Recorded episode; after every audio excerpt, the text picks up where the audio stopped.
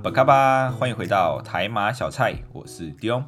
一位漂洋过海来到台湾的马来西亚人。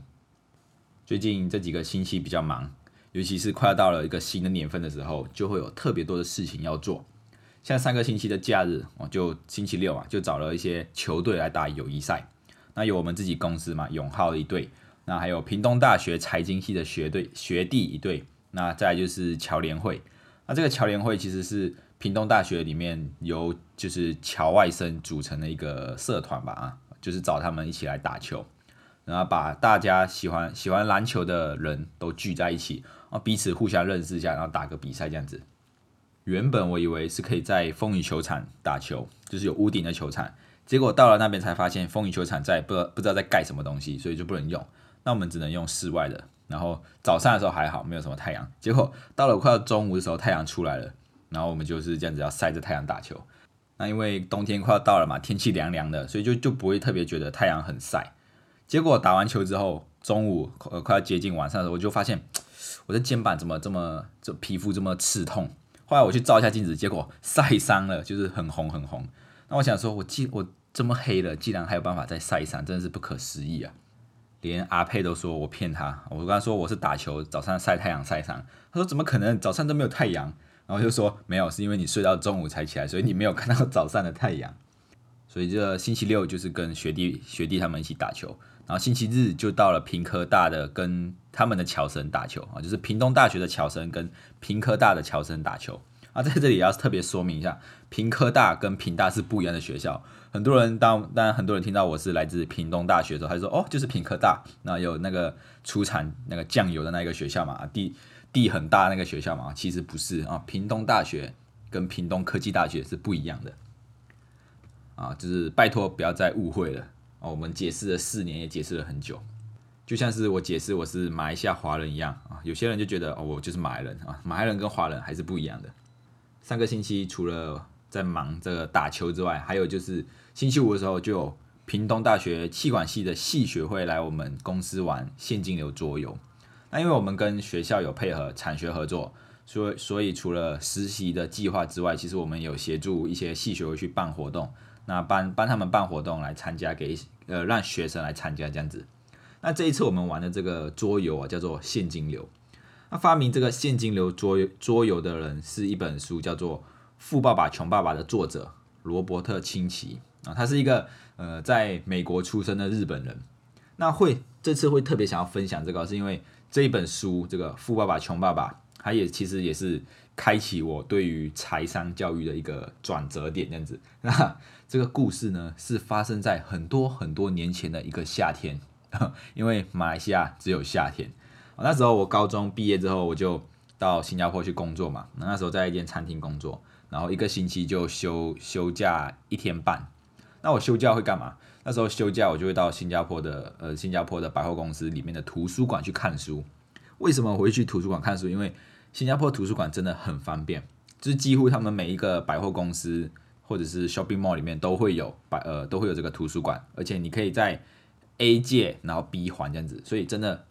图书馆很方便啊，所以那时候我休假也不知道哪里头脑不对，就是会去图书馆看书，很就是很悠哉啊，就是早上去看完书啊累了，然后就去看一场电影，然后看完电影，然后买一些东西回家就回去这样子啊。那时候那时候在看书的时候就接触到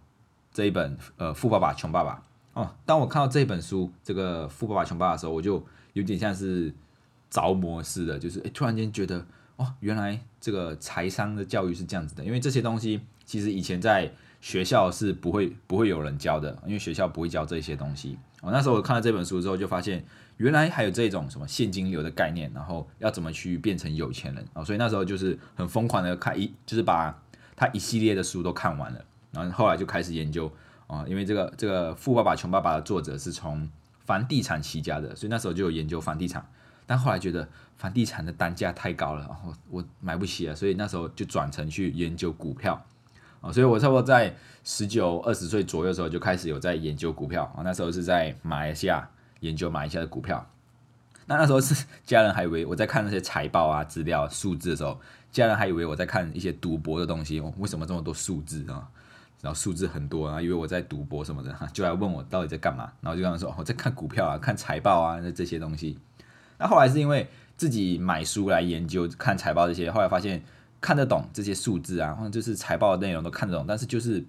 就是没有办法，呃，有一个很像有一个方法去一个系统化的方法去研究一档股票这样子。然后后来就是决定要来到台湾念这个财经系相关的科系，所以啊这本书也是我很推荐，就是新手入门或者是想要建立财商观念的一本书，就是蛮适合当做第一本书来看的，因为它里面的观念其实真的是学校没有教到的哦，就是指国高中啦，因为大学就会教到了。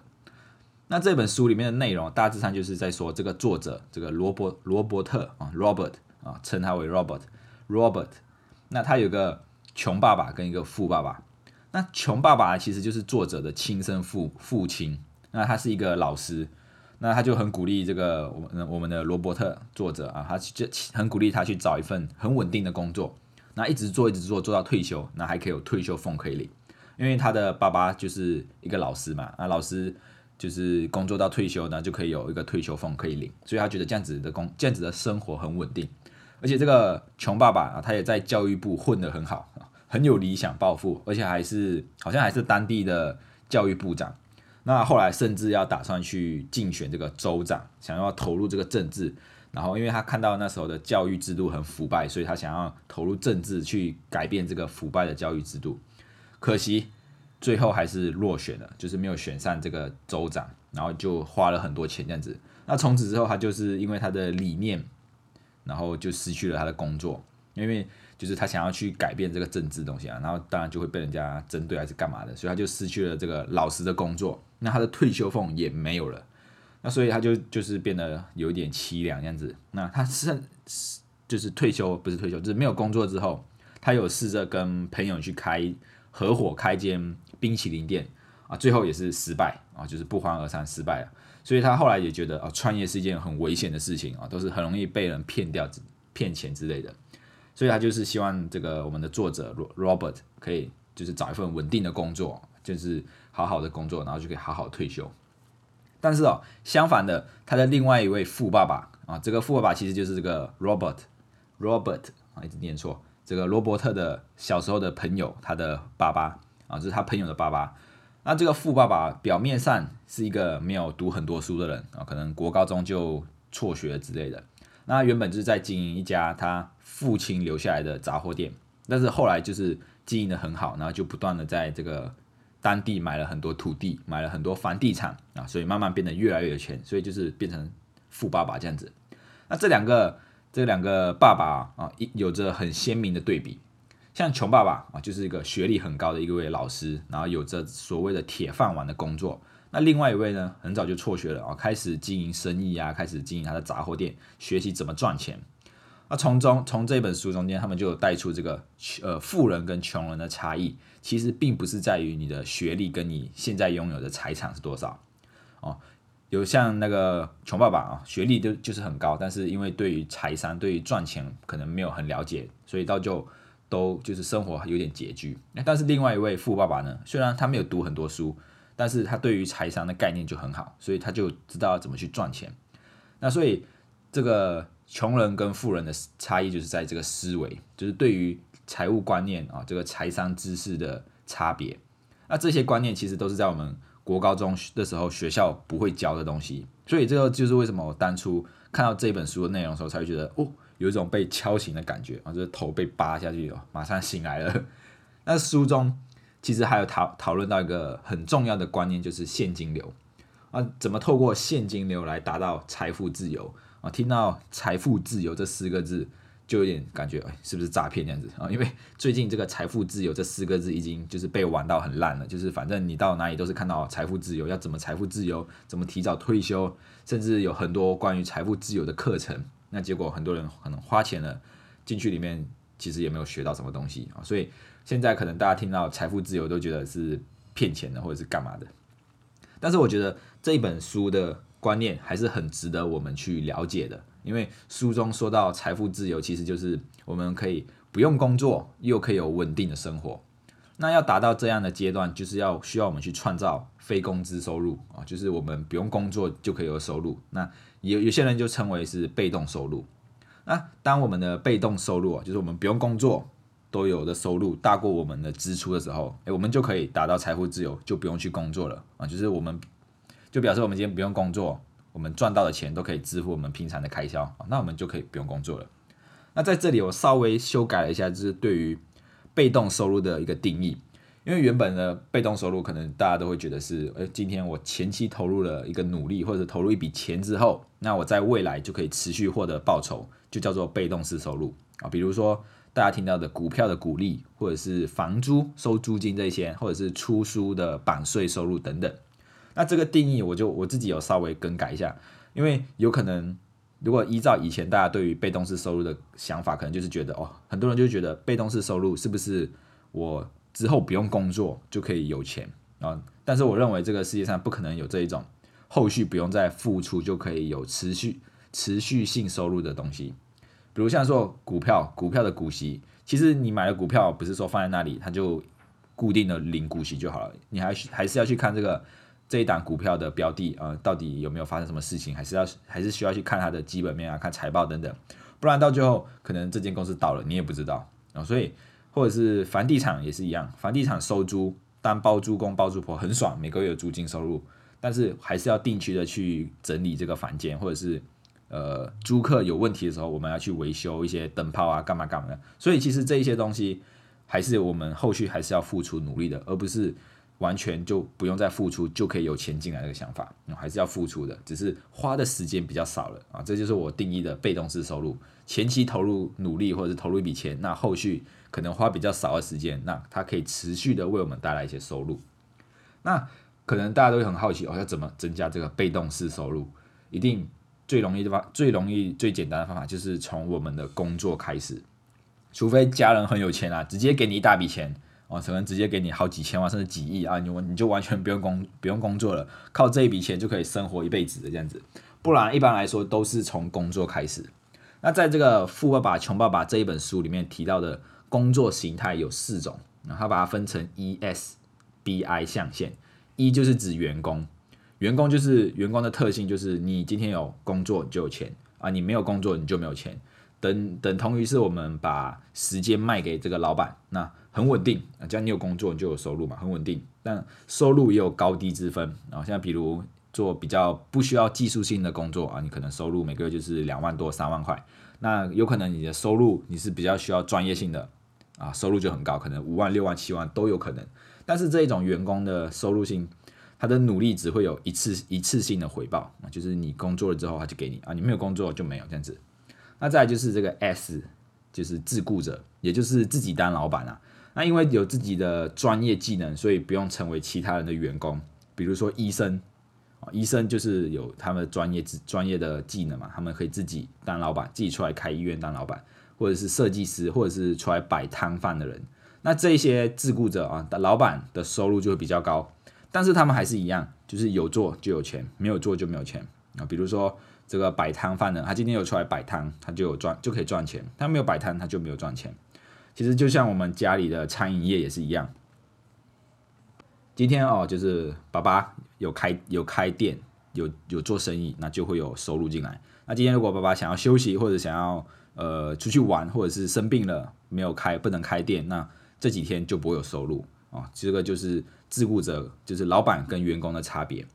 那再来就是 B B 象限，B 象限的叫做企业家。企业家听起来好像跟老板差不多啊，但是企业家拥拥有自己的企业，他跟老板的差别就在于，呃，企业家是利用系统在赚钱。比如说麦当劳好了，麦当劳，我最爱吃的麦当劳，那他其实也是餐饮业啊，但为什么他跟他的这个麦当劳的餐饮业跟我我跟我们家人开的餐饮业不一样？是因为麦当劳是用系统在赚钱，然后他只要把这个系统可以一直复制复制。那只要有人来运用这个系统，就就可以赚钱。那但但是我们家的产业就是，哎，爸爸要开档，那才能赚钱。所以他们差别就在于，他企业家是用系统啊在赚钱，或者是用别人的时间在赚钱。那再就是最后一个是 I 象限，就是投资者，就是用钱帮他工作啊，听起来最听起来是最轻松的，就是我只要拿一笔钱去啊，就会钱帮我赚钱。那其实，但是现实里就没有这么容易啊，因为如果我们的本金很小啊，其实如果我们本金只有十万，那那你赚一百趴，你只也只是变成二十万。但是今天如果本金很大的时候，可能有一千万、两千万，很大的时候，那这个让钱帮我们工作才比较有效益，比较看得看得看得到结果啊。所以这个想要当一个投资者，也不是一件很简单的事情啊。那在在于这四个象限哦，其实进入 B 象限跟 I 象限，就是进入企业家或者是投资者的这特的人，可以比较快创造被动式收入啊。因为像我刚才说的，企业家就是用系统在帮他赚钱嘛，所以其实他后面只要付出一点点的努力，或者是他呃付出一点点时间，就可以维持这个系统在赚钱。那投资者也是一样，就是让钱在帮他赚钱。所以 B 跟 I 象限的人可以比较容易就是创造这种被动式收入，但是不是说。员工跟老板的象限的人就不好啊，只是比较难获得被动式收入，除非他们的收入很高，那把存下来的钱拿去做其他的投资或者是做其他的运用，才可以比较容易创造被动式收入。里面另外提到一个很重要很重要的观念，就是到底什么是资产啊？要要你要我们要创造被动式收入嘛，那就要买资产，让让资产来帮我们赚钱。那资产是什么？在这本书的定义就是可以为我们带来现金流、正向现金金流的东西就是资产啊。现金流是指每个月会有钱流进来。比如说我今天买了一栋房子，那我可能每个月贷款是要还两万块，但是我把房子租出去租三万块，那我每个月这样子抵消之后，我每个月就有一万块的收入。那这一这个时候这个房子就是我们的资产。但是如果今天换成另外一个角度来想，今天我们买了一栋房子，但是我们来自己住，每个月要缴两万块的。这个房贷，所以钱是流出去的。那这个在这本书的定义就是这个东西就是负债啊，所以可能一般人在一般人的认知起来是有点觉得很奇怪，就是诶，房子明明就是我的，那为什么它是变成负债？因为这本书的观念就是指可以为你带来正向现金流的，可以帮你赚钱的东西就是资产啊，如果不行，那它就是负债。所以他们这个。作者啊，罗伯特就有说到，想要财富自由，我们就要想办法去创造这个被动式收入啊。我们要把今天单收入啊，有钱人跟就是穷人跟富人的思维差别就在于，可能穷人的思维就是今天收入进来的直接就是变成支出出去，但是富人对于富人来说，他收入进来之后，他会先买资产，然后才把剩下的钱去做支出。那这些资产未来就可以为他带来额外的收入，所以收入就慢慢越来越多，越来越多。那收入多了，又继续买这些资产啊，就是慢慢慢慢让被动式收入越来越多啊，所以这个就是他们这本书里面的主要的观念。那回到来这个游戏哦，我在带了就是带了这么多现金流桌游之后，其实就有蛮多的感想，就是感想，尤其是看到大家玩这个桌桌游的时候，心态都很不一样，真的就是有点像是现实生活一样，呃，有些人很保守啊，就是他完全不敢贷款啊。遇到股票，他也觉得不想要买啊，就是好好的每个月领一笔钱，然后然后偶尔偶尔就是开销花花花钱买一些东西，然后都不做投资干嘛的，因为觉得他觉得借钱要付利息很可怕。但是有些人就很不怕负债，就觉得啊，反正我就是借钱，我就借钱买啊，反正我我这个只是游戏，那我就就是很勇很勇敢的去玩。甚至有些人是赌博心态，就是已经快要破产，说啊算了，反正就是。呃，会赢会输就看这一把，就是很敢的、很勇敢的给他赌下去，因为他觉得这个只是游戏。所以从这些很多人的玩游戏的这些状态里面，就是就可以发现，哎，真的大家对于金钱的观念都很不一样。有些人就觉得，哎，很保守，不不想要有负债；但是有些人就觉得，哎，负债是可以让我们变成有钱的一个前提。所以啊，这个这个游戏也是蛮好玩的。那今天就不特别去细说这个。现金流桌游怎么玩？但是如果有兴趣的话，可以找我一起玩，因为它有线上的版本啊。如果是在屏东或者高雄的朋友，也也可以来找我，就是玩实体的。因为这个游戏真的是可以让我们学习怎么去思，呃，学习怎么去思考有钱人的思维模式，怎么透过房地产，怎么透过股票或者是创立自己的企业，然后让自己的被动式收入增加啊。所以这个游戏真的是蛮好玩的。